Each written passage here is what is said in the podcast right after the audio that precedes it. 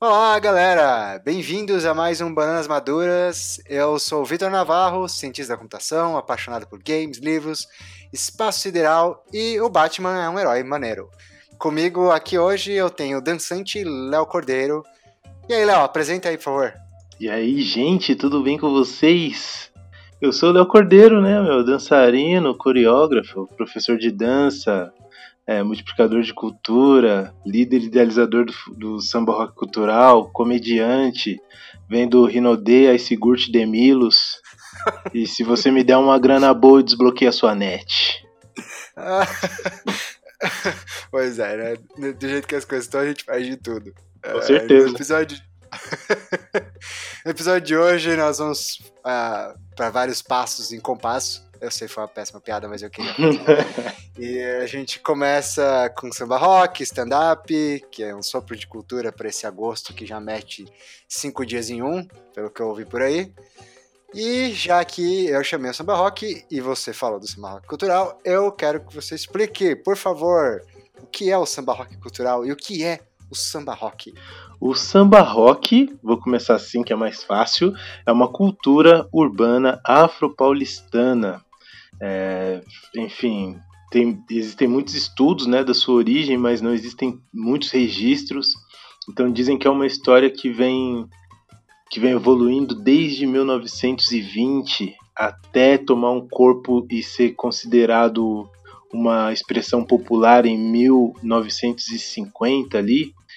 É, passou por muita coisa e ainda passa por várias transformações. Então, além de ser uma tecnologia popular, né, porque na época que o samba rock nasce, o povo preto era completamente excluído do circuito cultural da cidade de São Paulo.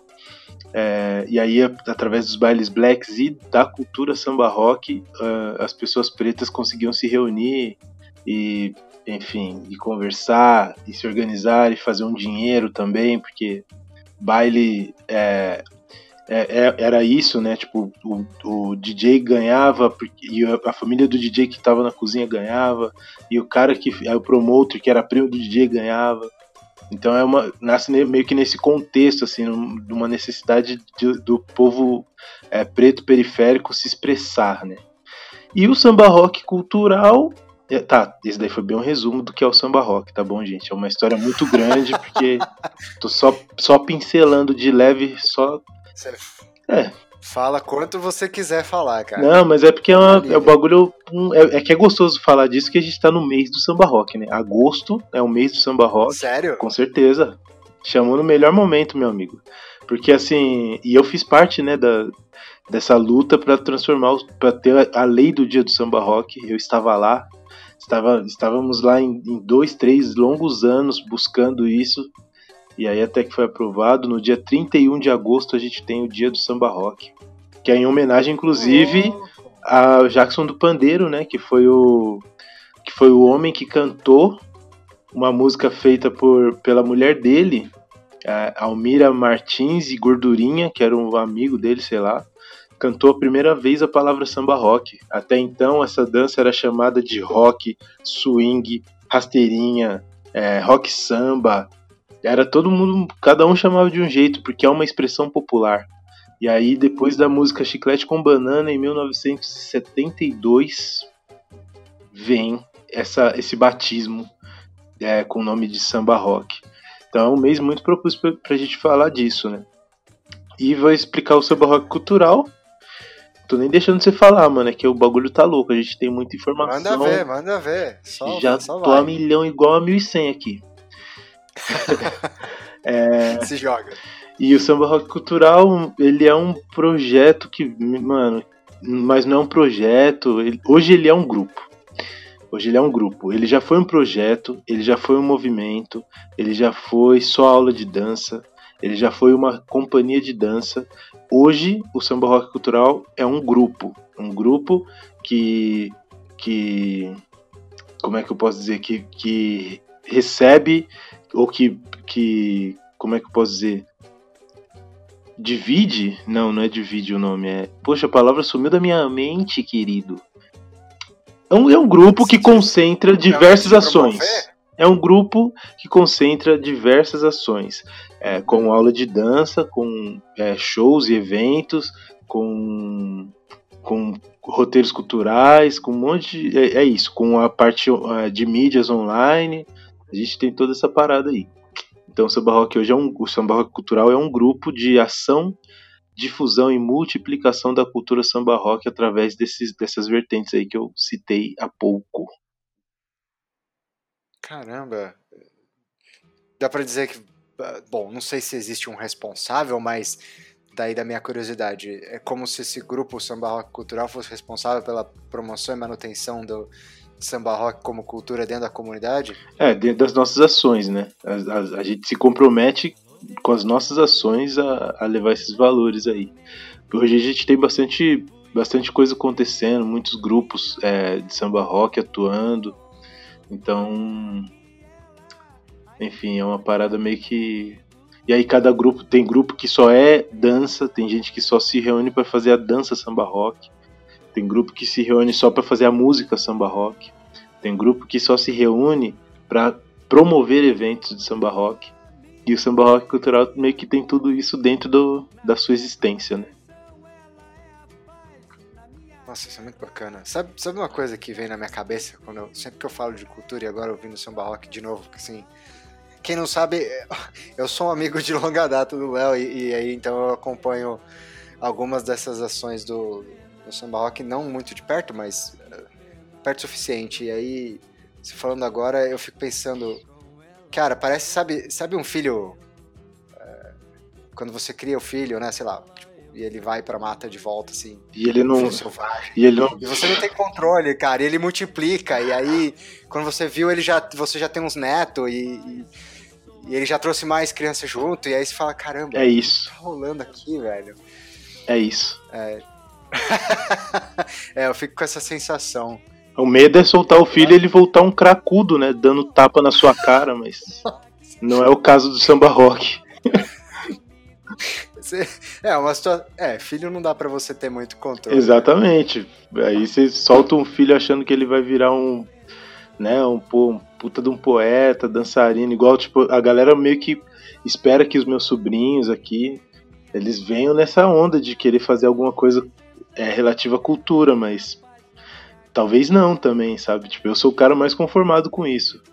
De tirar isso das crianças, porque pode ser que eles não queiram nada disso que eu faço, nem comédia, nem, nem dança e resolvam querer ganhar dinheiro. Aí também dou maior apoio também.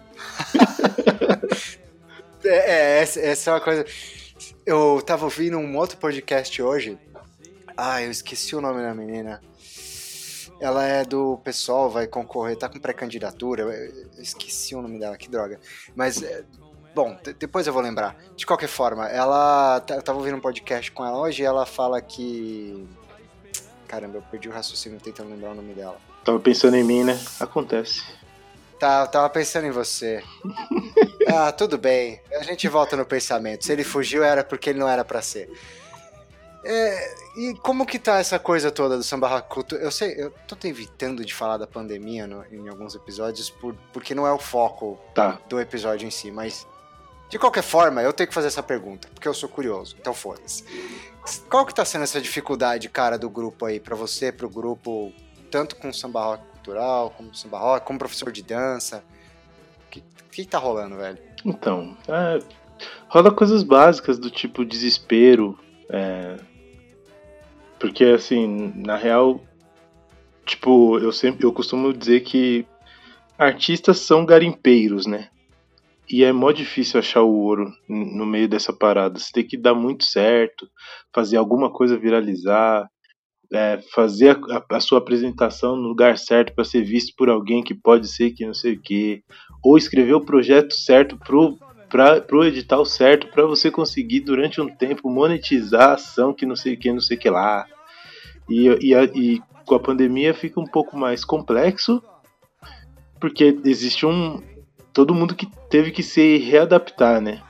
E, e como é que a gente faz para no primeiro momento, né, que foi o pensamento que mais tirou o sono de muitos dos meus colegas e o meu, como é que a gente faz para continuar meu cachorro tá roncando. Meu cachorro tá roncandaço, desculpa. Rambo? Não, tá tranquilo, deixa o Rambo aí. Caramba. Rambo, Rambo faz parte do podcast também. É que ele, ele não sai do meu pé, brother. Mas enfim. Saudades, Rambo.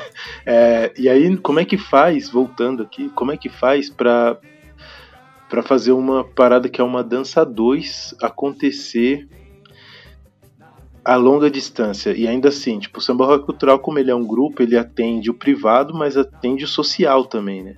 E o nosso lado social uhum. costuma ser o mais forte. É, os vídeos que popularizaram, as nossas ações dentro dos veículos públicos, isso, isso, isso é o nosso carro-chefe. E, cara, muita gente pode parecer assim, ah, desculpa, mas muita gente da nossa gente não tem internet para ver aula no Zoom, mano. Tá ligado? Sim. Não tem, mano. Simplesmente não tem. E aí eu, é uma parada assim. O que eu penso, o que eu tento fazer, é, que é uma ação, inclusive, recente. Mandar videoaula curta pelo WhatsApp para algumas pessoas que querem continuar exercitando samba rock sozinhas em casa e tal. Porque não, né, não tem, tem gente que não tem internet para acompanhar uma live. E é uma parada que todo mundo ficou falando muito assim no começo da pandemia. Ih, já liga a câmera, já vai lá e faz a aula. Tipo, um, eu não posso ficar fazendo de graça assim, porque é uma parada que, né? Outras ideias. E o meu de graça, a, a, a minha disposição para oferecer esse trabalho para o público que não tem acesso, ela é uma parada restrita e um, e um contato direto com, essa, com esse público. Então, e e, e, eles não têm uma parada tipo de Zoom, de Facebook, acompanhar uma live no Facebook. Não tem internet para isso. Quando muito tem, quando tem sinal para receber um, um, WhatsApp, né?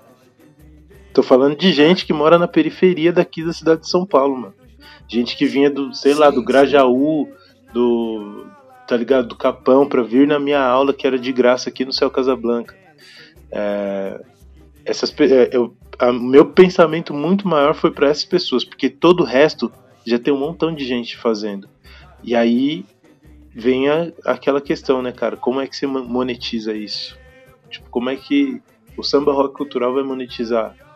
Porque de, de alguma forma a grana que vinha pro, dessas ações públicas era grana de venda de material. Tipo, então assim, eu vendia é, pack de conteúdo em mídia para uma galera que não era esse público necessariamente. E aí vinha tipo papel de parede, ou, ou vendia camiseta, é, blusas, né? E, de, e essa grana financiava minha aula gratuita quando eu não tinha nenhum incentivo, que a maioria do tempo da existência do samba rock cultural não teve incentivo de veículo público. Quando eu, ta, quando eu estava com parceria com os fábricas, eu eu tirava de lá então essa força, né? Tipo assim, pô, monetizei no fábricas, aí eu levava para dentro dos céus essa, essa força da aula de, de ser gratuita, de chegar nessa galera que tem pouco acesso. Mas aí quando não, tipo, por mais que seja um ato simples, esse é a dança, o ato de ensinar é o meu produto.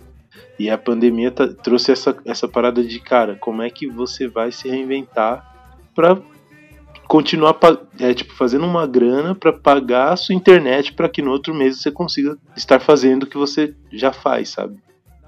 Foi complexo. Sim. Tem uma escola de é. dança que eu dou aula ainda, que é particular, né, que é a, a Bombelela, estúdio Bombelela Dance Company, lá da Zona Norte. A gente, desde, assim, anunciou a pandemia, na outra semana a gente já estava é, organizado online mas aí a gente está falando de um outro público, um público que tem internet boa, que acompanha todas as aulas, toda semana, todo dia, algumas pessoas pelo Zoom, num grupo fechado. Né? A gente está falando de um outro privilégio aí. É, nossa, caramba, é coisa pra caramba num, num soco só. é, é... Eu vou tentar ser mais sucinto. Não, não, não é que você precisa ser sucinto, é que Cara, assim, eu acho que não teve uma situação de episódio aqui em que eu conversei em que eu não senti tenso, assim, sabe? Porque cada vez que eu escuto essas histórias, então, assim, teve a minha irmã no primeiro episódio, ela também é professora de dança, Sim. conhece ela tal. É, o pessoal não ouvi, sabe né? da relação, então tô só explicitando, né?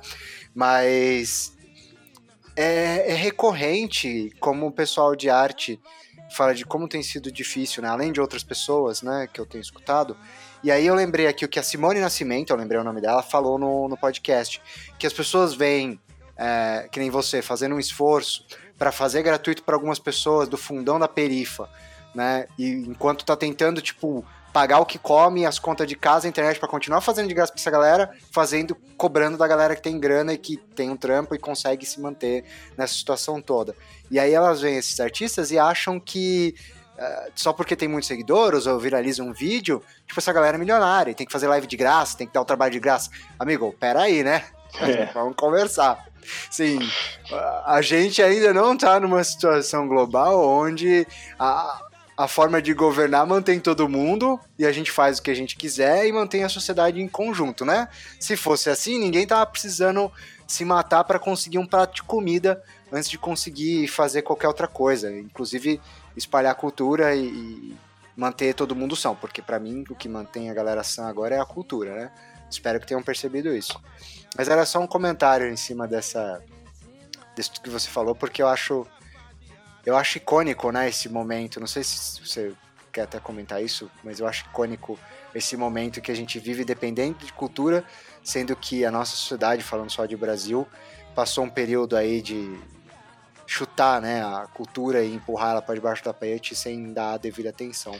Mano, o que eu tenho para comentar a respeito do, do coronavírus é que eu torço todo dia para que o coronavírus encontre dois caras numa moto, só isso.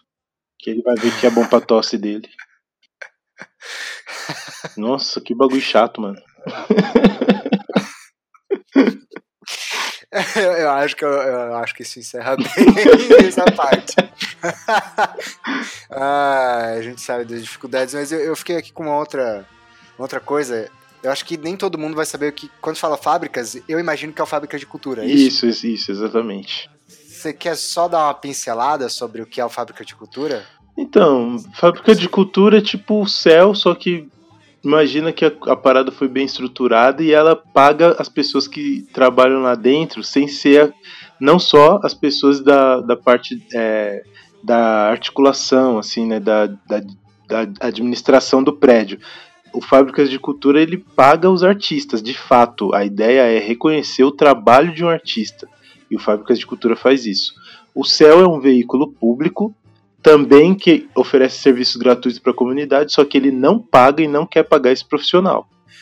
Inclusive eu tive algumas algum, algumas pessoas vêm me procurar, já, a gente está em ano político, então eu já tive algumas conversas com alguns candidatos, pré-candidatos a vereador, e em todos eu joguei no meio do peitão deles essa ideia aqui. Tipo, eu falei, mano, como é que a gente está querendo oferecer cultura pro povo, abrindo o céu, e, mano, não, não reconhecendo o trabalho daqueles artistas, que muitos artistas, inclusive, que dão aula, que fazem o céu acontecer, a, a, a rotina do céu acontecer, muitos ali não tem uma facu, não vai conseguir prestar, é, pagar um, pagar não, é, como é que fala? Tipo, prestar o concurso de para poder estar tá lá é uma pessoa da comunidade que já faz, que já existe, que já está lá, que movimenta o veículo, mas que não ganha um dinheiro e não pode ganhar dinheiro. Tipo, ele não pode cobrar, tá ligado? Um centavo de nada, nem que nem de ajuda de custo para existir dentro do céu, sabe? Então, eu, eu joguei no meio do peitão dos caras, velho. Falei, mano, se vocês querem começar, vocês querem vir falar comigo de cultura, eu quero saber o que, que vocês têm para me oferecer. Porque só no Céu Casablanca eu existo há um tempo já, nos céus, né? Céu Capão e tudo mais. E eu existia um tempo que eu, eu tava levando o samba rock para dentro de cinco céus, tipo, tudo de forma. É... Tudo do seu bolso. É, tipo, tudo de forma voluntária, né? Tirando grana de outros lugares para pagar o meu deslocamento, para pagar. Fazendo outras estratégias, porque eu não, a gente não pode falar de dinheiro dentro do céu.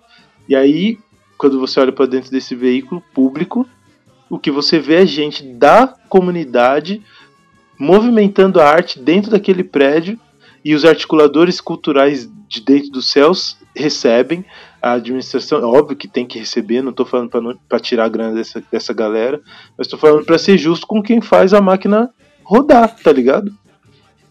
Tipo, tem um cadastro, todo mundo, todo ano tem que preencher um cadastro, eles têm meus dados. E é óbvio que eu quero continuar fazendo. Tipo, teve até uma, um uma dessas pessoas que é pré-candidato a, a, vereador, uma vez chegou para mim e falou assim: Pô, eu acho um absurdo essas pessoas que trabalham com cultura vir cobrar dinheiro para fazer o bagulho Oi? acontecer. Oi? Falou isso. Aí eu falei assim: Sabe o que acontece? Não tapa na cara. Eu falei assim: Sabe o que acontece? Mês passado o cara foi cobrar a minha luz lá na minha casa. E eu dei um abraço e ele não aceitou, entendeu? Não, não abateu na minha conta. Tipo, amor não vai pagar minhas contas, mano. A gente tá, tá falando aqui de, de, de dinheiro. Você viria por amor para sentar na mesa e ficar oito horas controlando a agenda do céu e fazendo tudo que tem que fazer? Porque no seu bolso é gostoso pingar uma grana. No dos artistas, não? Eu fiz, mano. E aí? E aí ele ficou com cara de tacho, né? Ficou com. Mas, é... enfim, e eu falei isso numa live, ele já pré-candidato, ainda escalei ele e cobrei várias fitas.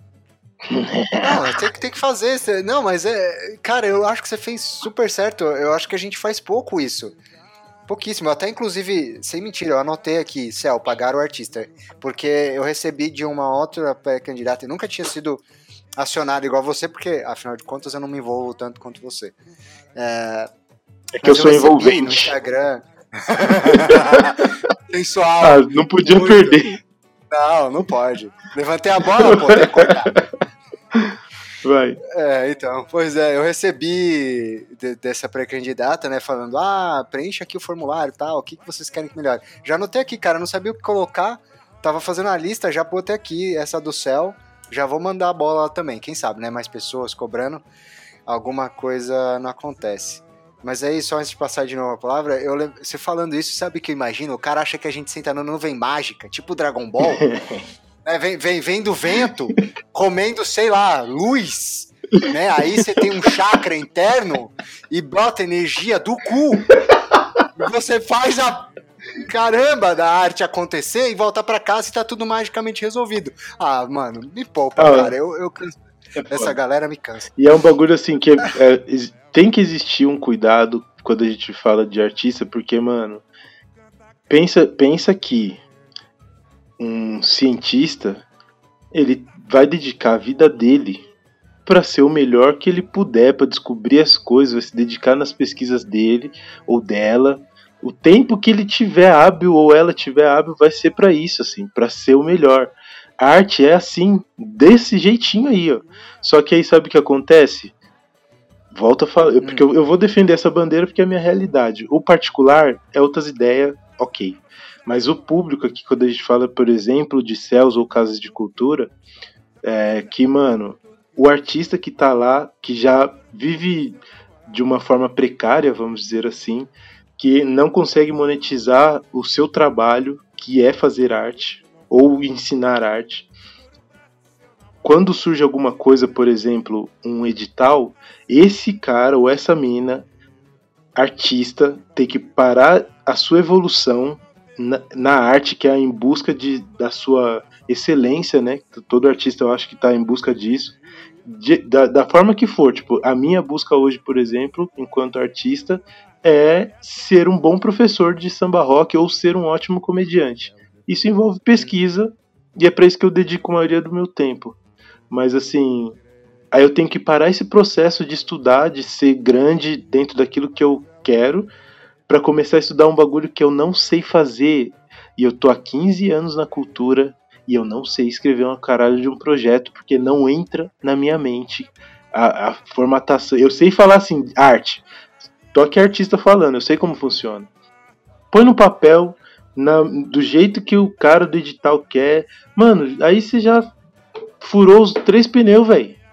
Tá ligado? Como é que você vai fazer pra. Isso, isso que acontece na maioria das vezes com artistas, assim. Tipo, muitas vezes o Céu Casablanca, por exemplo, os céus, né? Vamos falar céus. Os céus, eles são ocupados por gente que tem esses projetos, mas os artistas da, da comunidade ali da região, eles não estão lá dentro contemplados por esses projetos porque a galera que é de fora, que sabe escrever projeto, que tem alguma. Uhum.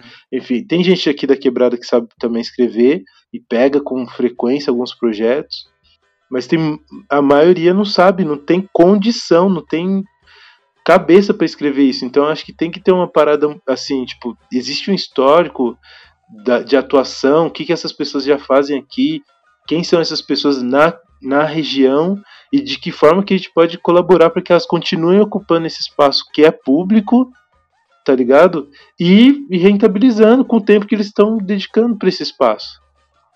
É só, eu acho que assim, eu sou, eu não sou um cara da política real assim, gigante, um cara uh, mas se eu aqui, da minha insignificância, consigo pensar nisso, uma pessoa que é paga para pensar nisso devia ter pensado há muito tempo. E se pensou, por que, que não fez nada? Porque não é de interesse. A minha resposta para isso é sempre essa: não é de interesse, cara. O meu problema com edital, quando você fala de edital, bate na minha cabeça já é, privilégio, cara. O edital ele é uma forma de reforço da falsa meritocracia que advém do capitalismo. E é um jeito de, tipo, botar um monte de gente numa rinha de galo por um espaço que, deve, que nem você disse, que deveria ser pago pro artista. É, essa é a minha visão. Eu posso estar total errado nela, mas eu estou incutindo como eu vejo. E o edital, ok, a gente ter, não ter edital não é uma opção, porque aí também quem consegue, pô, vai se fuder, né? Mas não é possível que não exista um jeito melhor. E assim, sinceramente, estou com você. Existe. Só que a questão é, enquanto não houver, assim, minha visão de novo, né? Vou reforçar isso. Enquanto não houver interesse, não, não rola, velho. Assim, acho que a gente discutiu isso pessoalmente fora dessa, dessa, desse meio aqui, nesse momento, algumas vezes, né? O interesse é o que move a montanha, velho. Enquanto não move a caramba do interesse, não vai ter, o filho da puta não vai tirar a bunda da cadeira para olhar o que acontece lá no fundo da perifa e falar, pô, beleza, essa é a realidade, né? Vamos melhorar esse negócio que edital não tá rolando. Vamos pagar essa galera, porque eles que mantêm o céu vivo. Nada, o cara faz os. Tipo, primeiro que pra ter um céu, né? Porra, um parto. Pra ter fábrica de cultura, outro parto. Porque só serve para quê? Pro cara ir lá na eleição dele e falar: uh, olha só que coisa bonita que a gente tem, cheio de artista bonitinho lá. Vai pagar que é bom, como você disse, nada, né? É muito louco hum. isso. E é, e é uma parada que eu gosto de, até entre aspas, puxar uma sardinha pro fábricas de cultura, porque a parte de articulação do Fábricas de Cultura, dos que eu conheço, e eu conheço alguns, é composta por pessoas periféricas. E o que acontece? Essas pessoas têm essa vivência de não, de não ter monetizado. Então eles pegam as pessoas que são da, da região principalmente para monetizar o, o, trabalho que eles já fazem. Tipo, jovens que, que nem é, a galera que faz é, rinha de MC, né, mano, batalha de MC, nos fábricas tem espaço e eles, as pessoas que organizam isso, elas monetizam de alguma forma. Mano, que seja mínimo, mas você tá lá reconhecendo e, e fortalecendo que esses jovens continuem o estudo, a leitura e a prática do, daquilo que eles são bons em fazer, tá ligado? É muito louco isso. Tipo, é, uma, é só uma, assim, um modelinho que a galera podia olhar assim, pô, é, vamos lá, que, que é cultural, o que, que, é, que é público, que a gente pode implementar essa parada, tipo, colocar as pessoas da periferia ali para enxergarem, porque aí a gente conhece quem são os artistas e ajudam, tipo, mano, eu já tive ajuda pra caramba, assim, tipo, não ajuda é, no sentido de, do privilégio de passar na frente, mas ajuda da pessoa chegar e falar assim, mano, esse documento aqui, ó, que você vai precisar para chegar em tal lugar, ou pra gente conseguir te contratar para tal serviço. Você vai pegar em tal lugar, pelo amor de Deus, mano. Faz isso, a data é tal. A pessoa que vai lá e vai me dar o caminho, vai, tipo assim, vai dar o caminho para quem não sabe, né? E falar, mano, ó, pra você, seu projeto é da hora, eu tô vendo aqui, a gente te ajuda a escrever. Mas a sua documentação precisa estar tá limpa, tem, precisa estar tá desse jeito. Que é uma parte é complexa pro artista, mas faz parte de ser artista, mas que, tipo assim, o Fábricas de Cultura, em todas as experiências que eu tive no Fábricas, com as pessoas, né? Não é, não é o nome Fábricas de Cultura, mas as pessoas que estavam lá, não vou citar nomes, mas em várias fábricas, essas pessoas pegaram e todas elas, na maior paciência, é, me ajudaram nesse sentido de, do que eu precisava. E não é uma parada que é minha, porque eu vi isso acontecer constantemente. É só você ver a programação. Tipo, tem dia que tem lá um, um artista gigantesco, que nem Ed Rock, por exemplo, que nem já teve Emicida. Mas aí você vai lá na semana e quem tá lá é o povo da, da região fazendo cultura. Na programação do Fábricas de Cultura, sabe? Então é uma coisa muito louca, assim, tipo. Eu acho que é muito interessante e a gente precisa repensar esses formatos, cara. Tá, tipo assim, a gente. A cultura costuma ser o que mais dá dinheiro em alguns países aí. É só investir nessa parada, já era. Tipo, ah, quer grana, vamos salvar o país. Mano, economia, a gente, quando a gente fala de cultura, a gente fala de economia. Vai ter gente higienizada ouvindo esse podcast que vai estar tá ouvindo assim, quando a gente fala de cultura, a gente tá falando de gente que quer ficar sentado sem fazer nada o dia inteiro, mano. Não é, velho. Acredite se você quiser. Trabalhar com cultura por opção, sendo preto periférico, pra gente que gosta de trabalhar. Uhum, sim, com certeza. É isso.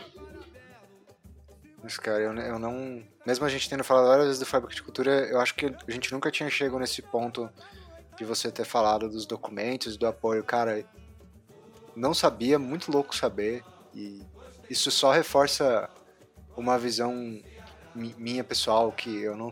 Tipo, aí já não é nem opinião, eu, eu tenho tido essa sensação de que os lugares que dão certo, eles dão certo quando a, a, o conjunto de pessoas está lá, a equipe faz igual você falou, tem uma visão, tem um foco, tem um direcionamento. Exatamente. Tu troca uma parte da equipe que quebra essa equipe, tipo, que eles falam, fura os três pneus dessa equipe, acaba. E eu tô comentando isso porque eu vi isso é, durante o, o, esquema do teatro, né? Eu, quando eu fiz a, a, peça, acho que ano passado, atrasado, eu já não lembro mais a, distância de tempo dada a pandemia, mas quando eu tava no teatro, aqui no, no Centro de Culturas Negras do Jabaquara, que eu considero bem abandonado. Pode crer. O pessoal tava reclamando que que a nova direção, né, a direção que foi colocada nessa gestão, tinha um plano completamente diferente e, e de certa forma bem é, o contrário de inclusivo, eu não lembro a palavra, mas exclusivo. Exclusivo, é, pode usar essa? Não sei, mas a gente a gente que manda aqui. Excludente, excludente, lá, excludente. É, excludente, vamos usar excludente. Isso, né? excludente. Eu sei que essa existe. E isso, inclusive, a gente não sabia quando acabasse o, a peça se a gente ia ter de novo o workshop, se ele, o pessoal faz, faz de graça lá, sem receber nada por isso também, mesmo esquema, né? O Centro de Culturas Negras de Abaquara não paga os artistas, eu não sei se tem alguém que é pago, mas pelo menos a parte do teatro não é paga. Eles faziam do bolso, a companhia toda tinha que estar é, tá presente lá do bolso deles e era bem triste, assim, sabe? E, e saber que eles iam provavelmente perder o espaço no próximo ano, né? No ano, esse ano agora, 2020, me deixou triste logo antes de acabar, porque eu falei, pô, quer dizer que se eu quiser voltar no que vem, tipo, eu não posso. E assim, eu tenho, eu sei que dos meus privilégios, eu tenho condição de, de achar um outro lugar. Mas e a galera que não tem, sabe? A galera que. A galera que tava comigo tinha uma galera lá que só tinha isso, velho. Só tinha isso da vida. Eu vi gente que, tipo, é, eu não quero citar os nomes, mas eu vi gente que tinha problema dentro de casa, gente que apanhava, gente com, com, outros problemas seríssimos de dependência química, que o teatro, a cultura naquele ponto era a salvação da pessoa. Mano, é ridículo pensar que trocou uma gestão é o suficiente para você acabar com um bagulho que já nem era pago. É, é, é assim, surreal, né, mano? É, é surreal, velho, como uma equipe tipo, muda de ajudar você com documento e ajudar uma galera com, com acesso à cultura, e, tipo, no piscar de olhos, e acaba com toda uma coisa que parecia, tipo, sei lá, a saída de um sonho, sabe? É, mano, eu acho que isso é um crime de fato, assim.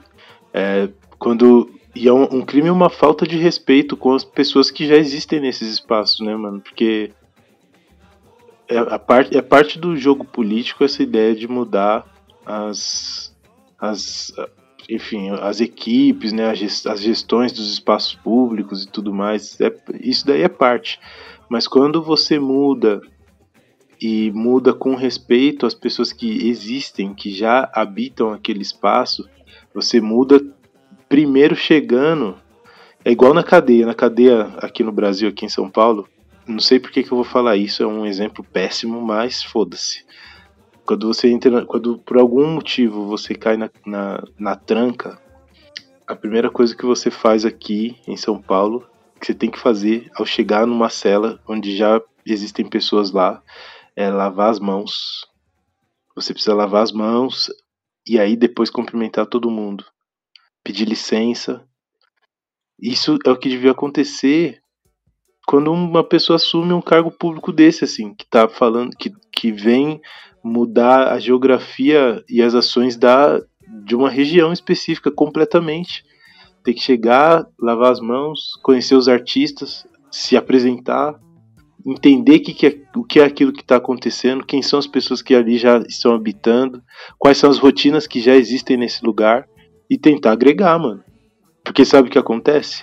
Passa quatro anos, possivelmente ou provavelmente vai mudar de novo essa gestão e o outro vai outra pessoa vai chegar no lugar dessa pessoa que chegou de gestora, sei lá. Só que a comunidade continua lá. Entendeu? É um bagulho muito simples assim, eu acho que é muito simples, mano. Muito simples. Tipo, de chegar e olhar que existem pessoas ali. Puta, acabar com um projeto desse que já é de graça aí eu, de, algumas, de alguma forma, resistia e resisto aí há vários anos aí nos céus e no Monte Azul. Mas, mas é complexo. Eu já senti na pele, tipo, gestões que não, não independente do tanto de gente que eu levava para dentro do céu Casablanca ou do céu Capão, enfim, as pessoas não não estavam muito aí para quem eu era não, mano. Queria é, abrir espaço era para quem tá ligado? Pra quem tem. Predileção. Exatamente. Tipo, agora é minha galera que tá aqui. Tipo. É, é engraçado. Bom, é engraçado, não. Eu uso muito engraçado pra parar de usar isso. Eu achei que é um exemplo razoavelmente bom. Eu não achei exemplo ruim, porque. É o desrespeito a um. Eu não sei se todos os subórgãos e entidades funcionam assim, mas eu sei que, por exemplo, a prefeitura tem um plano diretor. Teoricamente evitaria isso. Mas é bem o que você falou, tipo, o cara entra, tipo, ele não lava as mãos, ou seja, ele não pega o plano. Ele não cumprimenta as pessoas, ele não olha o que estão fazendo. Exatamente. Então, tipo, chega lá, bota o pé na porta, foda-se o plano diretor, segue a vida. Caguei, vou dar predileção aqui para as coisas que eu quero, vou fazer do meu jeito. Mas tá funcionando? Não, não. Mas a comunidade, não, não, não quero ver. É isso aí, é do meu jeito agora. É muito. Ah, é, então, é nojento. Nojento. Gente que faz isso aí provavelmente nunca apanhou na bunda. eu, eu, acho que eu prefiro não entrar nessa parte. É... Pode ter apanhado pelo, do jeito diferente do que eu tô querendo dizer aqui, entendeu? Ah, nunca é, levou umas palmadas. Não, não, eu, eu, eu tava pensando só sobre. Bom, não, isso fica outro, outro vamos, vamos, vamos, vamos, vamos aproveitar essa pausa, já que você falou de palmadas. Vou pro stand-up, que eu queria falar e, e acho que a gente falou bastante do samba rock, da, da, das coisas de cultura. Vamos passar para uma outra parte de cultura que eu queria muito que você falasse, porque eu vi você no palco nas primeiras vezes e gostaria de ver mais vezes, infelizmente, pandemia. Então eu só vejo no TikTok e no Instagram. E aí, cara, como é que anda isso? Como é que foi isso na sua vida? Começa por. Como assim stand-up, cara? As pessoas não sabem como quem é você, então explique. Mano, a gente já, já divide uma vida junto, Vitor, faz tempão, mano. E a gente gosta da zoeira, velho. A gente gosta de falar umas merda. é isso, tipo, e eu gosto muito de fazer as pessoas rirem. Eu descobri tipo assim, há uns 5 anos atrás, assim, o tanto que eu gostava de fazer as pessoas rirem, de provocar o riso, de que as pessoas riem da minha cara, assim, tipo, de alguma, de, algum, de, algum, de alguma vergonha que eu venha passar. Eu gosto de, de se eu estou provocando isso, eu gosto de, de ver as pessoas rindo, sabe? E aí, através das aulas de samba rock, que foi nas aulas que eu testei as minhas primeiras piadas, inclusive, que eu escrevi piada e falei, mano, vou testar aqui. Aí comecei a testar nas aulas de samba rock. Aí depois em 2017 eu fiz um evento que foi um dos maiores eventos de dança que aconteceu no céu, inclusive, totalmente gratuito vendi até o rim para conseguir bancar as coisas que tinha que bancar do evento. É, muitas mu amigos e amigas emprestaram até grana para eu conseguir pagar os custos. E nesse evento, que era o Samba Rock, a mostra de dança do Samba Rock Cultural, entre eu, eu dancei eu acho que cinco coreografias de 12 que foram apresentadas e eu também era o MC do evento. Então entre uma e outra ah. eu fazia piada pra, pra aquecer o público e tal. E ali foi ali foi o dia que eu olhei e falei, mano, eu consigo stand-up. E aí continuei estudando, óbvio, ainda fiquei mais um ano inteiro estudando, até que no final de 2019. Não, no final de 2000. É, no final de 2019? Ou 2018? 2019. Eu acho que foi no fim do ano passado. É, então. Eu fui pro. Pela primeira vez lá no Comedy Gremlins do Fábio Lins, maravilhoso. Aprendi muito também vendo os vídeos dele na internet. E aí, cara. E aí foi aquilo que aquela merda que você viu. Mas foi a primeira. foi engraçado. Vocês riram de mim. Aí eu falei, mano, aí acho que dá, hein?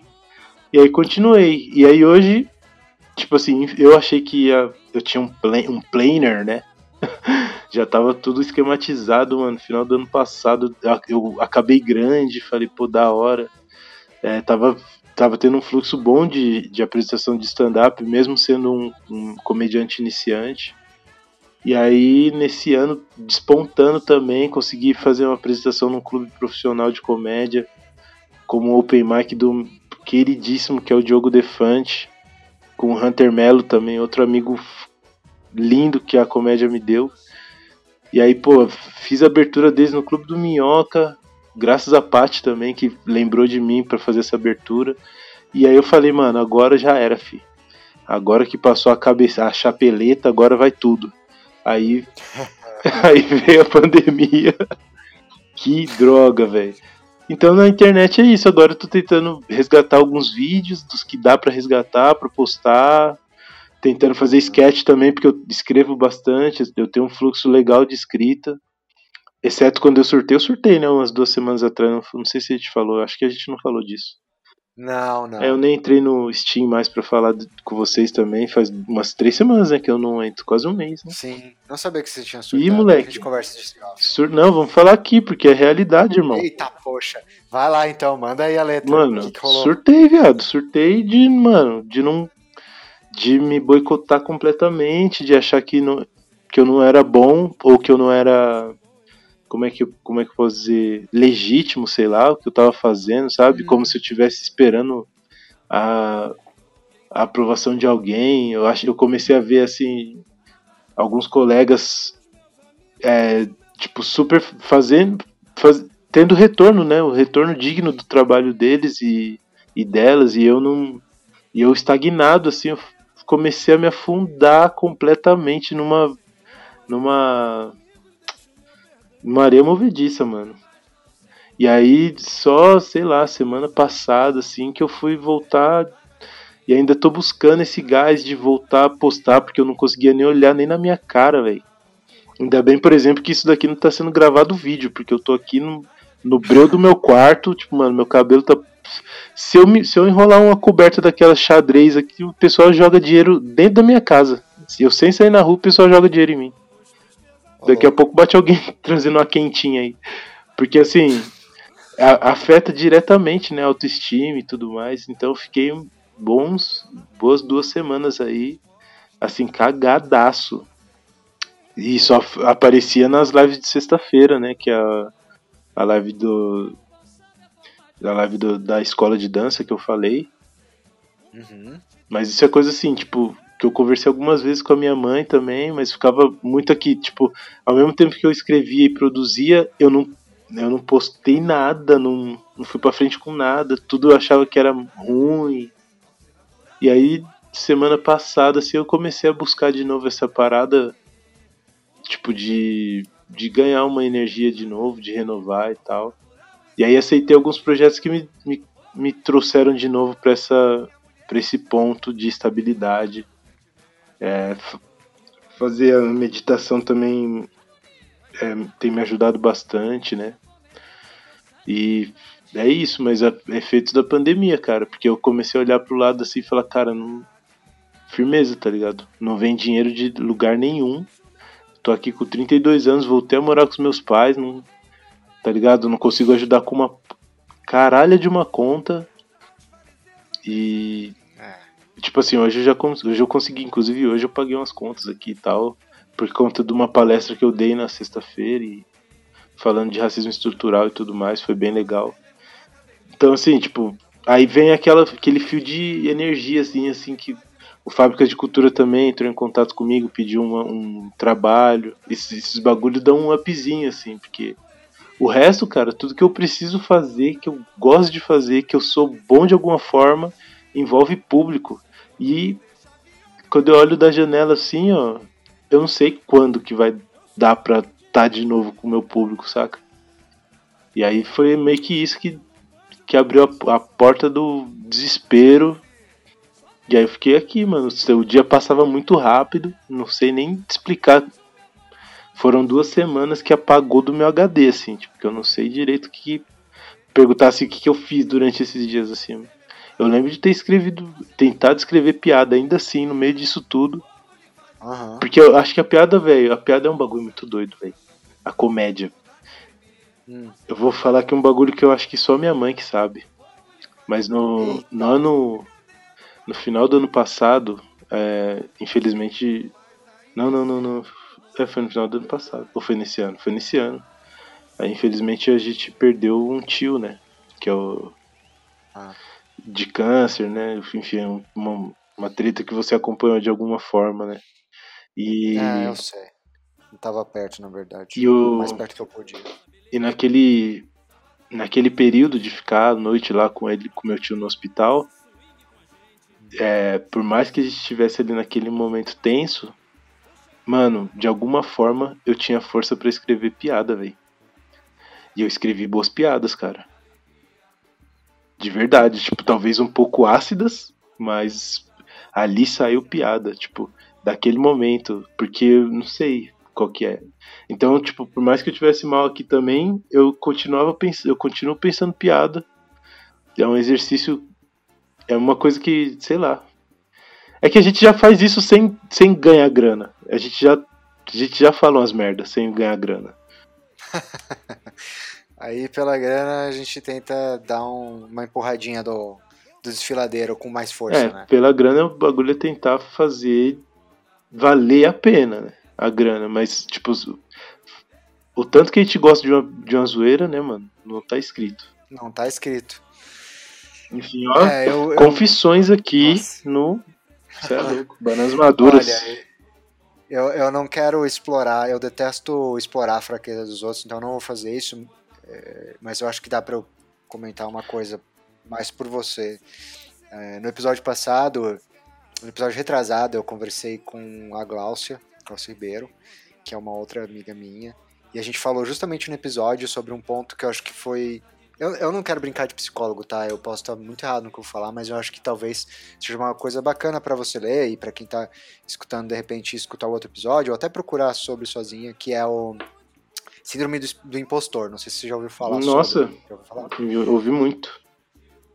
Pois é, eu sem brincar de médico, de novo, tô reforçando, gente, eu não tô querendo brincar de médico. É a minha impressão de uma pessoa que sofreu de ataque de pânico, ataque de ansiedade, perda de memória recente durante alguns dias. Eu acredito que você teve justamente um desses episódios de uma síndrome do impostor fortíssima com junto com uma talvez uma possível síndrome de ansiedade e síndrome do pânico. Porque é real, assim, cara, tá todo mundo surtando, quem não tá surtando é porque não tem problema na vida e tá cagando a vida dos outros. Hum. Ou tá escondendo, que é o que eu, por exemplo, tô tentando fazer nos últimos dias para não surtar. Então eu tô escondendo que eu não tô surtando. Então acho que o que aconteceu foi isso, cara. E assim, assim, por empatia mesmo, eu acho que o melhor jeito que a gente tem de não perder a beira é entender o pouco que dá quando a gente não tiver na loucura. Porque se a gente não compreende, a loucura vem e a gente fica na loucura. E se de repente não tem uma âncora dessas que salvou você, tu não ia saber quando tu ia sair disso. É, e sei lá. É, e é, é difícil, é difícil. Por mais que aqui eu esteja amparado, assim, tipo, eu tô na casa do, da minha mãe, do meu pai, com as minhas irmãs aqui, com os meus sobrinhos. Eu sou muito feliz aqui, assim. É, enfim, meu cachorro, sabe, eu acordo num ambiente que tem amor, mano. A gente divide uma vida da hora aqui hoje em dia. É, eu falo hoje em dia porque antes eu morava, né, entre aspas, sozinho e, tipo, conseguia passar vários dias sem, sem trombar ninguém aqui na casa da, da minha mãe. Uhum. Mas é um, é um ambiente da hora, só que mesmo assim, por, tá, por me sentir improdutivo, eu fui e, mano, me boicotei na raiz, assim, foi bem difícil é, criar coragem de olhar para mim na câmera para fazer um story avisando alguém de alguma coisa. Foi bem difícil. Até agora tá sendo um pouco complexo, assim. Eu ainda tenho alguns projetos para colocar para frente, porque, tipo, querendo ou não, o Instagram de alguma forma é uma vitrine de que você está em movimento, principalmente falando de comédia, tipo, cara, como é que eu quero ser convidado para fazer, para participar da reabertura de alguns lugares, tipo, ou drive-in, né, show em drive-in que tá rolando, se eu não tiver nada online, né? Então eu tenho feito esse esforço de ainda que eu poste alguns vídeos que eu já gravei de muito tempo atrás de stand-up, eu tento postar esses videozinhos de é, no, no, formato de meio que vlog, assim, pra, pra mostrar que, mano, existe uma atividade, só que é, é difícil, mano. E sabe o que é mais tenso? Às vezes tem uma galera muito fofa que me segue. Mas a gente fala de comédia aqui, mas eu sou um cara preto, mano. E tem coisa que eu não consigo ainda fazer comédia em cima. Tipo, situações de racismo, assim. Eu só quero um sabre de luz pra eu rasgar alguém no meio, entendeu? E quando eu entro nessas, assim, é muito. Eu recebo um pouco mais de hate do que eu recebo apoio. Isso daí também me frustrou bastante, assim. Fala, caraca, parece que eu que tô errado, tá ligado? Tipo. Enfim. É. Ficou pesado. Vou pôr o dedo no cu aqui para ficar um pouco mais leve essa conversa. Não, Woods. Cara, quando eu, eu te alertei que a conversa aí era livre. E eu não restringo pesos, então acho que é super justo você falar do que você sente à vontade. É isso. E outra, tem tem toda uma importância de de ter um lugar para falar, que um lugar, assim, eu considero que seja um lugar seguro, assim, eu espero. E eu acho que assim como você e eu e outras pessoas que surtaram, é, a gente não tem usualmente um espaço seguro para falar das coisas e a quantidade de portos seguros e pessoas com que você pode conversar e acionar. Quando você tem uma pessoa, eu, não, eu nem queria falar muito de privilégio, mas assim, é um privilégiozinho pequeno de ter pelo menos uma pessoa que você pode sentar e despejar isso, porque cara, às vezes você não tem nem isso, você não tem nem uma pessoa, né, contar gente invisível, né? Tipo, eu falo invisível, eu lembro sempre do seu projeto dos invisíveis.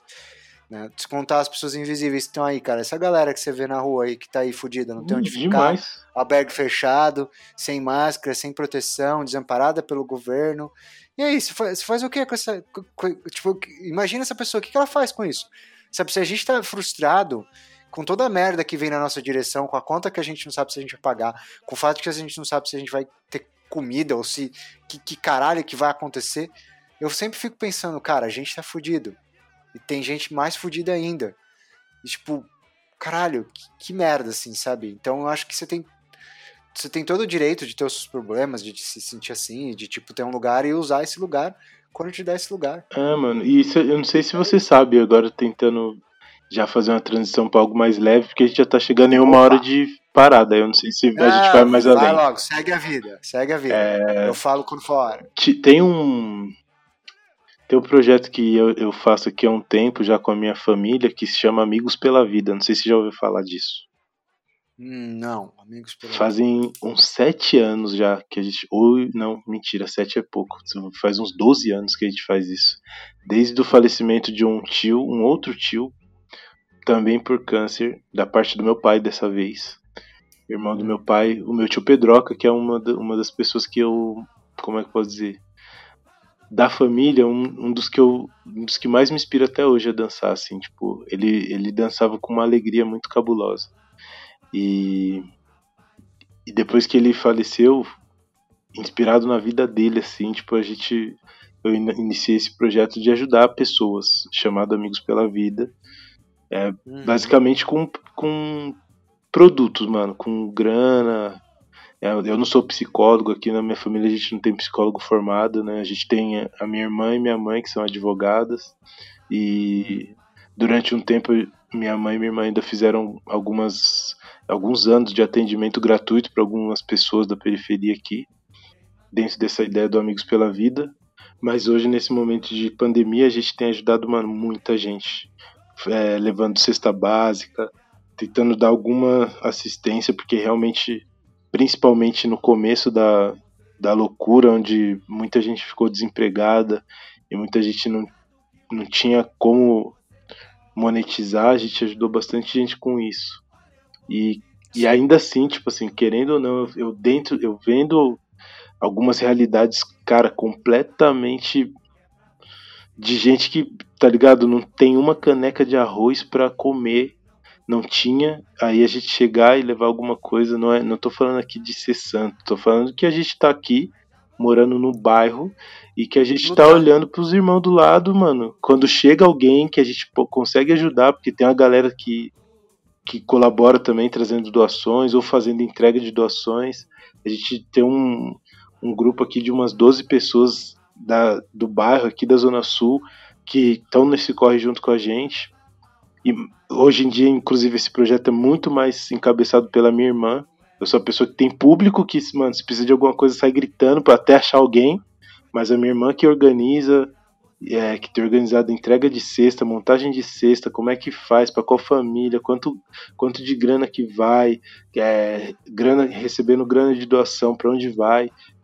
E mesmo a gente lidando com isso, eu vendo realidades completamente, tipo, né, di diante da realidade de algumas pessoas, a minha realidade, mano, eu sou um rei, tá ligado?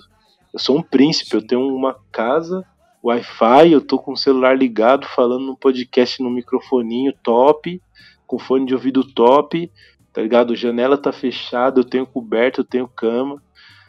Sim. Eu sou um príncipe, mano. Eu sou o Aquinho, o príncipe em Nova York. diante de algumas pessoas. E mesmo assim, mano, é foda como a nossa mente vai e. E a, e o, a síndrome do impostor é um bagulho muito sério, mano. Mas vamos falar de outros bagulho? Só pra finalizar no alto. Feliz, vamos, vamos finalizar Não. feliz, que eu já tô aqui. É isso, putaria, vamos explodir o champanhe. Deixa eu respirar um pouco. Respirei? Tá. É, então, e voltando pro esquema do. Eu sei que isso vai cortar pra caramba. Só queria dizer que eu, antes disso, muito bacana, eu não sabia do projeto, mesmo, porra, 12 anos, eu não tenho como saber desse projeto. É, porque tem coisa que a gente. Né? Sabe qual que é desse projeto, para finalizar? A gente não, é. não posta muito, a gente posta algumas coisas só a respeito disso, mas não. Porque existe um bagulho que eu não. Eu sou completamente contra, mano que é a exposição das famílias que estão precisando dessa ajuda, sabe? Uhum. Que é a uhum. exposição, que é ficar tendo que provar para alguém que a gente faz o bem. Não é isso, mano. Eu não tenho condições, a, a gente não tem condições de ajudar o tanto de gente que que a gente teria que ajudar se as pessoas soubessem ou, ou tipo assim, visse assim, ah, o Léo tem lá o Amigos pela Vida. Mano, a gente não, se muita gente vem, a gente não tem essa condição. Mas aqui no bairro, por isso que é uma parada muito fechadinha. Porque aqui no bairro, boca a boca, tipo, ah, fulano precisa de comida, ah, mas tem, tem ali a Bárbara que tem alguma coisa, tem o Léo. Quando a coisa fica muito gigantesca, assim, que eu falo, mano, puta, a gente precisa de ajuda, aí tem uma ONG que se chama Orpas, que é, é uma ONG aqui no, no Chakra Santana, do meu amigo Daniel pessoal, e ele vai o nome dele é Daniel Farias, né? Ficou parecendo que o nome dele é Daniel Pessoal. Mas ele é meu amigo pessoal, Daniel Farias. e ele é. e ele tem essa ONG também tipo, sei lá, 12, 20, não, 20 e poucos anos, sei lá. E eles têm uma parada de entregar a cesta básica com muita estrutura, com uma galera que trabalha nessa ONG, que recebe. Aí quando fica muito complexo, a gente corre para eles. Mas Entendi. enquanto não, tipo assim, é boca a boca, a gente sabe aqui, a gente já resolve aqui. A gente manda mensagem no grupo de quem apoia. Gente, pelo amor de Deus, o caso é esse. E aí a gente vai para cima, faz a compra, entrega na pessoa, não tira uma foto, não quer saber. A gente só quer assim, mano, Você tá da hora. Vocês querem resolver o problema é, e não ficar vivendo de propaganda é, de ajudar. E assim, mano, tá aí, ó. Você tem tipo duas semanas.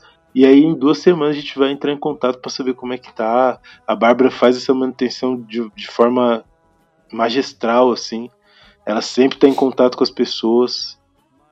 Enfim, ela é uma cuidadora de mão cheia, mano. Eu, eu sempre falo que quando eu, quando eu me tornei um líder, a minha maior referência de liderança foi a Bárbara, porque eu, eu não sabia que eu podia ser um líder. E na escola eu já via a postura dela tomando a liderança das amizades, dos projetos, da, da escola, né, dos trabalhos, em casa também, tipo, ela sempre. Mano, ela nunca esperou nada acontecer. E aí quando eu me tornei um líder, quando eu me tornei um líder de alguma coisa, que era, foi no samba rock, a primeira coisa que eu lembrei foi, mano, como a minha irmã faz. E o que ela faz de melhor é acolher, velho. E ela faz isso dentro do, do Amigos pela Vida. Ela fala demais com as famílias. Todo, mano, ela não consegue dormir se a gente souber de alguém que é uma da manhã e tem alguém que não, não almoçou, não jantou, tipo, mano, a gente vai atrás de qualquer mercado, padaria que tiver aberta, porque ela não dorme. Tipo, ela fala assim, mano, meu filho vai dormir quente aqui, vai dormir bem. A gente não, se a gente vender tudo aqui, não acaba com a fome no, no país, no planeta. Mas se eu souber, souber de alguém e eu puder ajudar, a gente vai ajudar. É uma parada, é uma pessoa, inclusive, que eu sugiro, vou deixar aqui já. Mano, bananas maduras com a Bárbara vai ser um bagulho.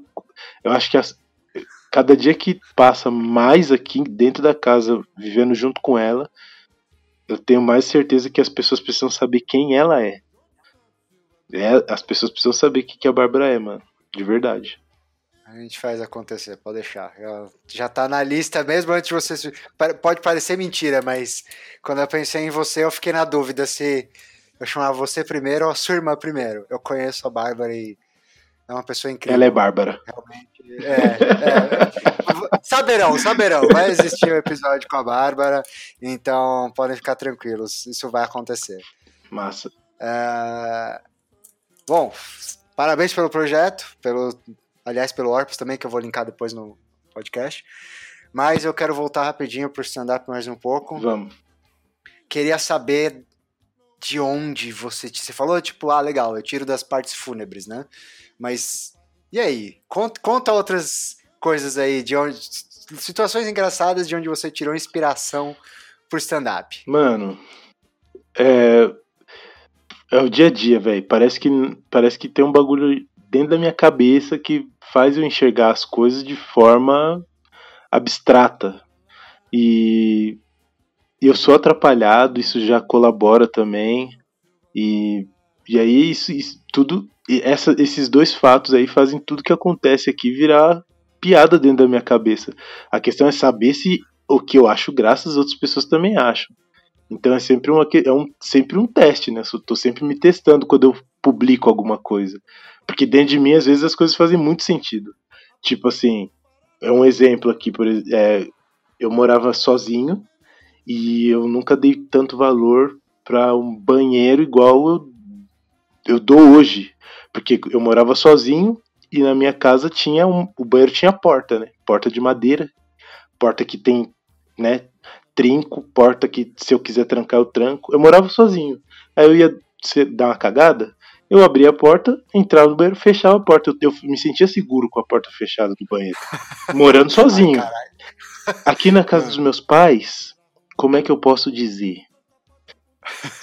A gente tem uma porta. Compartilhada. a gente tem uma porta sanfonada, irmão. Entendeu? A porta sanfonada, eu costumo dizer que a porta sanfonada é igual o pai da minha sobrinha mais nova. Não serve para nada. Não serve, mano. É sempre, é sempre uma tensão cagar, principalmente se a janela estiver aberta, porque, tipo, o vento que sopra na janela, a gente mora no alto. O vento que ah. sopra na janela, que passa na janela, balança a porta. E cada balançada na porta é um passo que a bosta dá pra trás, irmão. A bosta tá dançando tango dentro do meu cu, tá ligado? Porque a porta balança, o cocô não quer sair, fica uma treta. Mas é um bagulho que eu fico pensando assim, enquanto estou defecando, eu tô pensando justamente nisso que eu tô falando pra vocês aqui. É uma coisa muito pessoal. tá ligado? E aí dessas é. coisas que eu vou tirando, tipo assim. É, a, a, um exemplo, aqui na minha casa eu, eu tenho dois jeitos de acordar. Um quando o meu despertador me acorda, e o outro quando eu tomo algum susto, já acordo assustado. É, são, dois, são dois jeitos. Um eu planejo e o outro eu acordo quase morrendo de susto. Eu, aqui tem três crianças aqui no, na casa da minha mãe hoje aqui. Ó. São meu sobrinho mais velho, minha sobrinha, que é, irmã, que é filha da minha irmã mais nova, e a outra sobrinha que é irmã, que é filha mais nova da minha irmã mais nova. Tipo, minha irmã mais nova, a minha irmã mais nova, ela como é que pode dizer, ela ela ela, ela reproduz legal. E aí tem três crianças. Eu, eu reconheço as crianças pelo oco, pelo barulho que faz quando elas batem a cabeça. É assim que a gente acorda. É só na adrenalina. Mano, você é louco. Mas é no choro, é no grito. Mano, é, é, é no oco, porque as crianças têm cabeça avantajada também, né? Aí quando. Mano, você ouve só assim, ó. Eu falo assim, hum, esse daqui é da Lorena, hein? Isso daqui. Não precisa nem chorar, só pelo barulho do oco eu já reconheço as crianças. Caraca, que, que, que situação. É isso, mano. E, e aí aqui, tipo assim, também né, nesse período de quarentena, né? Quando começou e as pessoas. Né, quando tinham duas pessoas morrendo de Covid e as pessoas tinham medo do Covid, a gente tava aqui confinado no, no quintal aqui. São 16 pessoas no total. Nossa. Eu, eu costumo dizer que é tipo assim, se chegar mais uma pessoa aqui, a gente pode colocar o CEP e aí vira o bairro, né? O bairro Cordeiro aqui, Jardim Cordeiro, porque é muita gente morando em três casas, tá ligado? ah, eu tô rindo, mas não é legal. É, mano, mas é, é, é, é a realidade, cara. E, e, é dessas situações assim do cotidiano que eu tenho tirado inspiração hoje. Antes, quando eu tava. Quando a gente podia andar de transporte público, inclusive saudades, Mano, saudadona, Vitor, você não faz ideia. claro, de pegar com o cara com suvaqueira, Moleque, assim, ó. Dá... Debaixo de... Nossa. Eu, eu não sabia que era viciado em suvaqueira. Eu descobri depois que eu passei por um período de desintoxicação, tá ligado? Tô sem. Ah, meu Deus, preciso de uma suvaqueira. Onde é que eu vou arranjar eu, uma? Quando eu vi, eu tava tremendo, cheirando o sovaco do meu cachorro aqui atrás de de queijo, é, cheio de queijo. Não tinha polenguinho, tá ligado? não há polenguinho no universo. E, então, mas eu sinto, eu sinto saudade. De, hoje eu sinto saudade de andar de transporte público. Que eu prefiro muito é. mais do que andar de carro, inclusive. E, e no transporte público eu tirava as minhas histórias, da minha rotina, né? E aí hoje eu só tenho ficar em casa de rotina e ir no mercado às vezes, né? Mas ir no mercado é sempre uma tensão Tipo, eu sou um cara preto usando máscara, o, o risco Nossa. eminente de ser confundido com qualquer coisa. Então eu tento ir com uma máscara parecendo um, um personagem do League of Legends, sei lá, mano. Todo colorido, neon, com o nome escrito nas costas, tá ligado? Sim. Nossa. Porque, sei lá, mano. Você se sente é, é, incomodado de andar de máscara assim na rua? Vou te, vou te falar que apesar de morar num bairro de senhora de idade japonesa branca, que acho que ainda isso me ajuda a intensificar a minha sensação de perigo, eu, eu tava até falando com uma amiga que eu ando com sacola de tia, sabe essas sacolas do Extra colorida? que é, pra, é assim. Então você imagina um moleque, né? Eu não sou muito escuro, mas né, tudo preto, né? Aí um moleque, moletom largado, aí eu penso, porra, eu não ando de outro jeito, mas vamos colaborar. Então eu, eu uso, tipo, roupas coloridas assim, né? Igual você falou, chamativa, e as sacolonas do extra, colorida assim, andando tipo desengonçado, tipo, ah, vou ali comprar coisas para casa. Sou um dono de casa, tipo, não, ofereço risco. E, Puta porque, é, cara, se eu não ando assim, eu, eu, você imagina, se eu botar o capuz, a máscara fechada, olhando para baixo, como eu costumo andar, fudeu, velho. Mano. Eu não vou eu vou subir a esquina e pode contar que eu não volto para casa. É velho. um bagulho assim, tipo, a gente, eu ri aqui, mas é uma agressão do racismo estrutural, né, mano? Olha o que aconteceu comigo, minha, essa, essa ninguém aqui na minha casa sabe. Eu fui levar minha mãe na casa da minha avó, na... Toda sexta-feira, praticamente, eu levo, depois da minha aula, tipo, acabam às nove e pouco minha aula, Aí eu me arrumo e levo minha mãe até a casa da minha avó. Porque aí minha mãe fica lá, tipo, metade da semana na casa da minha avó, metade aqui na minha casa. Pra ajudar a cuidar da mãe dela, né? Claro. E aí, eu levei minha mãe até a casa da minha avó. E aí, mano, tô voltando pra casa, fui enquadrado. Ah, Eu tava de máscara dirigindo meu carro. Aí é uma situação humilhante, constrangedora, mas eu já tomei tantos na minha vida que se eu pudesse pedir música no Fantástico por cada enquadro, eu já tinha montado um álbum. Um LP. não, rindo, é. Lá do A, lá do B, cheião.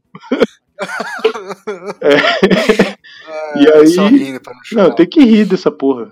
E aí, cara, o, eu, tipo, entreguei os documentos, né? Primeiro eu tive que me certificar de que eu não seria confundido com nada. Eu tava de máscara, já, aí já é aquela situação sempre muito tensa. E aí, eu, enfim, pedi pra tirar a máscara e tirei a máscara, e entreguei os documentos e fiquei lá naquela situação horrível. E aí, depois que eles viram tudo que precisavam ver, aí eu perguntei assim, é, eu posso saber por que que eu fui... Eu tava acima da velocidade, tipo... eu- Aí ele falou, não, você tá de máscara. Eu falei, vamos lá, tá ligado? Tipo, a gente tá no momento... Falei por dentro de mim, né? Porque eu não sou louco de levar um tiro no meio da minha cara. A gente é. tá falando da polícia de São Paulo, né? Que não precisa... Basta não simpatizar que, enfim... Já leva pra... Não. Ah, dá até raiva de falar, É. mas enfim. Voltemos, voltemos. E aí eu, aí eu fiquei pensando dentro de mim, assim. Eles me deixaram lá naquela situação constrangedora, né? E aí eu fiquei assim, pensando um tempo fora do meu carro, tipo. Que caralho foi esse, tá ligado? Tipo. Como é que a gente tá num momento de pandemia que, tá ligado? É pra sair de máscara, é pra sair de máscara. E aí eu sou um, um homem preto de máscara vermelha parado no meio da rua porque eu estava de máscara. Essa foi a justificativa do cara, do cidadão, antes de entrar na viatura e, e sair fora. Eu acho que, o, inclusive, já deixa aí pro pessoal que é pré-vereador aí, pré-candidato, né, a vereador, uma, uma ideia assim: quer enquadrar? Enquadra. Mas aí, assim, enquadrou, não achou nada, pede pro policial dar um, um vale é, uma, uma vale, como é que fala? Uma, uma vale consulta com uma porra de um psicólogo, porque, caralho, isso, isso é um estupro mental, tá ligado? Toda vez. Aí eu saio de casa, tipo, pra ir no mercado, eu tenho que sair pulando igual um, um Bambi alucinado de tequila, sei lá, mano, porque eu tenho que ficar provando pras pessoas que eu não ofereço perigo. Tá todo mundo passando por.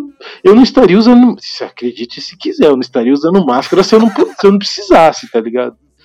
Mas. Ah, não, porque, né? Todo mundo gosta. Super É, adoro. então. Fashion. Vai tomar no cu, mas é. Enfim.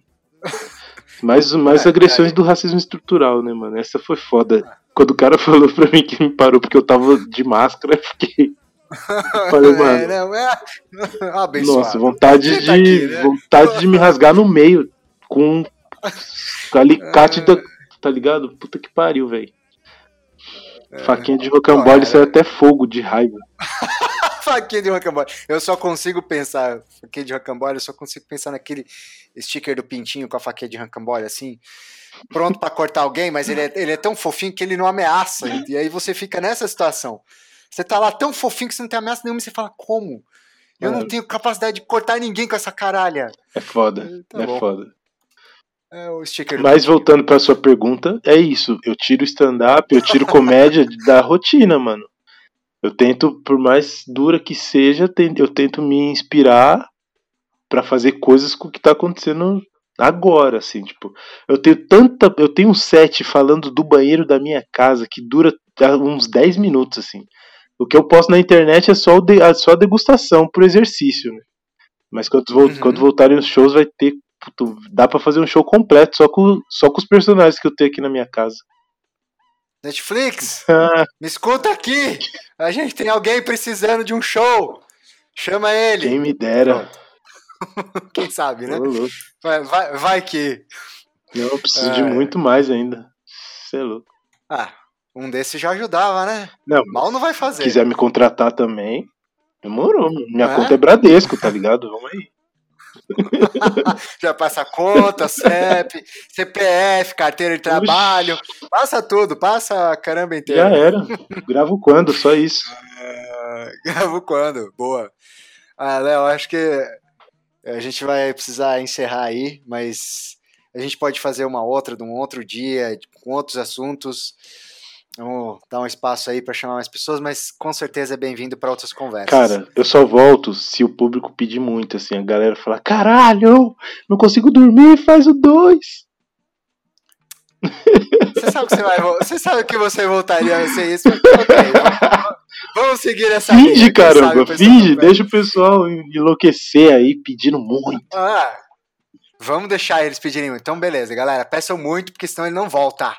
Quero só ver. Bom, eu quero agradecer aqui Léo Cordeiro pela presença, pela amizade.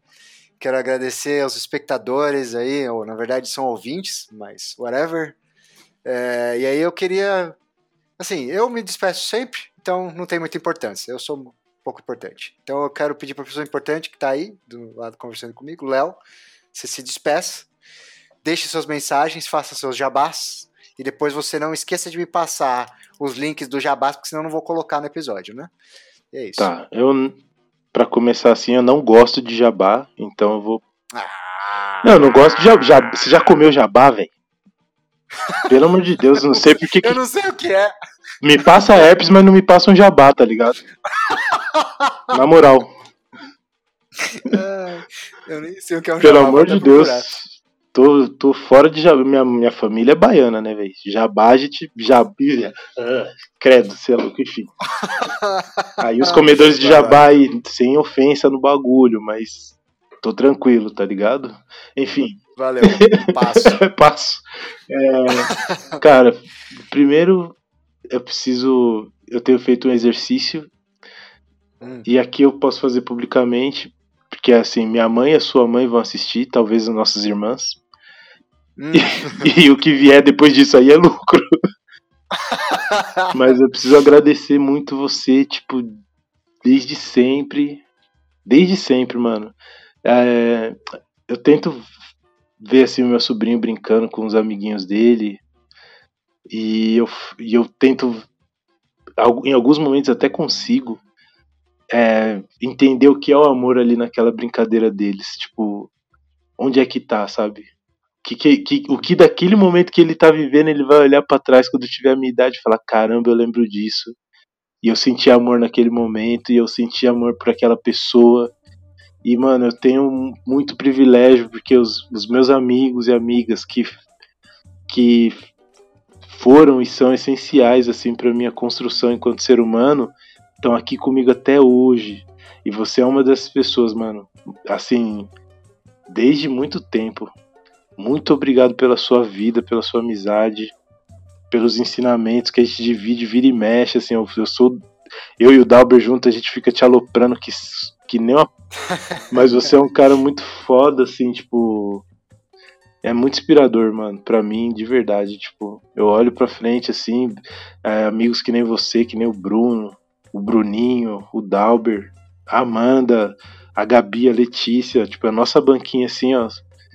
É um bagulho muito doido a gente saber que tem, tá ligado? A Cíntia e a Natália, que, tipo assim, enfim, é isso. É muito louco saber que a gente tem e, e que de alguma forma, mano, a gente passou uma vida juntos aí e aprendeu coisas juntos. E depois, enfim, a gente vira adulto, né? Aí a gente tem que tomar conta dos nossos business tentar não ser preso no meio desse, desse trajeto. Dessa merda. Mas, mas é, um, é uma herança que eu tive o privilégio de ter, que eu tenho. É, é essa parada, mano, da gente ter vivido juntos, estudado juntos. E de alguma forma, de longe ainda conseguir se observar e dividir vida feliz enquanto toda vez que a gente se encontra, mano, a gente divide vida feliz, velho pelo computador, pessoalmente. Então, enfim, é com você a conversa aqui hoje. Eu quero te agradecer por tudo de bom que a gente já passou. E que assim, mano, se a vida, se a minha vida inteira fosse daqui a dois minutos, essa certeza aqui eu tinha. Tipo assim, mano, eu vivi vida feliz e eu lembro do rosto dessas pessoas, sabe? Então, obrigado por isso de coração. É, pelo, pelo incentivo, cara. Você me viu fazer. Tipo, caralho, quantas profissões você viu eu ter, tá ligado? E aí, quando eu falo que eu vou fazer comédia, você tava lá, tá ligado? No primeiro dia, junto com toda a minha. toda a galera que, enfim, que pôde ir, que apoia a minha, minhas loucuras. E você tava lá, mano, sem saber se ia ser. Podia ser, eu podia ser um cara sem graça pra caralho naquele dia, mas vocês estavam lá, tá ligado? Então, enfim, de todas as transformações vocês fizeram parte, de todos os Léo Cordeiro que já passaram por essa terra, você, vocês estavam lá. E, mano, só tenho a agradecer. Eu acho que sem isso, assim, a base do bagulho, eu acho que não ia ter mais nada para ser escrito pra frente, sabe? Então é um privilégio do caralho isso. E agora vou falar minhas redes sociais aqui. Se você quiser me contratar para algum serviço, inclusive zelador, eu tô aceitando. É, só Léo Cordeiro no Instagram, Léo Cordeiro SRC, Leonardo Cordeiro no Facebook, é, as páginas no Samba Rock Cultural, né? Só escrever mesmo Samba Rock Cultural em todas as, em todas as mídias sociais, Twitter, Instagram, Facebook e YouTube. E no canal do YouTube, que só tem um vídeo, porque eu não, não fiz mais show de stand-up, que é o Léo Comédia. E o que mais que eu tenho para dizer? É isso. Se você tiver afim de dar umas risadas, aprender samba rock, ou quiser que eu dê uma palestra a respeito de racismo estrutural na sua empresa, que é, isso é sério que eu tô falando, pode também entrar em contato, que a gente tem umas paradas aí. Tem os vídeos no Instagram, entra, me segue, curte tudo que você puder. Isso é o cover artístico moderno, né? Então se você puder curtir, é isso. E tamo junto nesse creme, mano. Eu vou colocar todos esses links no episódio, então se você não conseguiu anotar a tempo, não se preocupe. Você não vai perder nada, você vai conseguir achar o Léo mesmo assim e vai conseguir contratar ele para sua palestra de racismo estrutural para sua empresa. Por favor, contratem. Senão eu vou perseguir vocês e cortar o saco de vocês fora. Ou arrancar o estômago de vocês. Não, brincadeira. Arrancar o estômago é mais unissex, eu acho que é mais inclusivo arrancar o estômago. É, mas eu, eu não quero ser inclusivo, eu queria ameaçar os machos mesmo. É... Ah, se você é um homem masculino desses que grita, não precisa. Hum. Não, homem masculino eu tô tranquilo. Tá bom. bom, é isso então. A gente fica por aqui. Eu me despeço de vocês e a gente se vê na próxima. Tchau. É pra eu dar tchau também?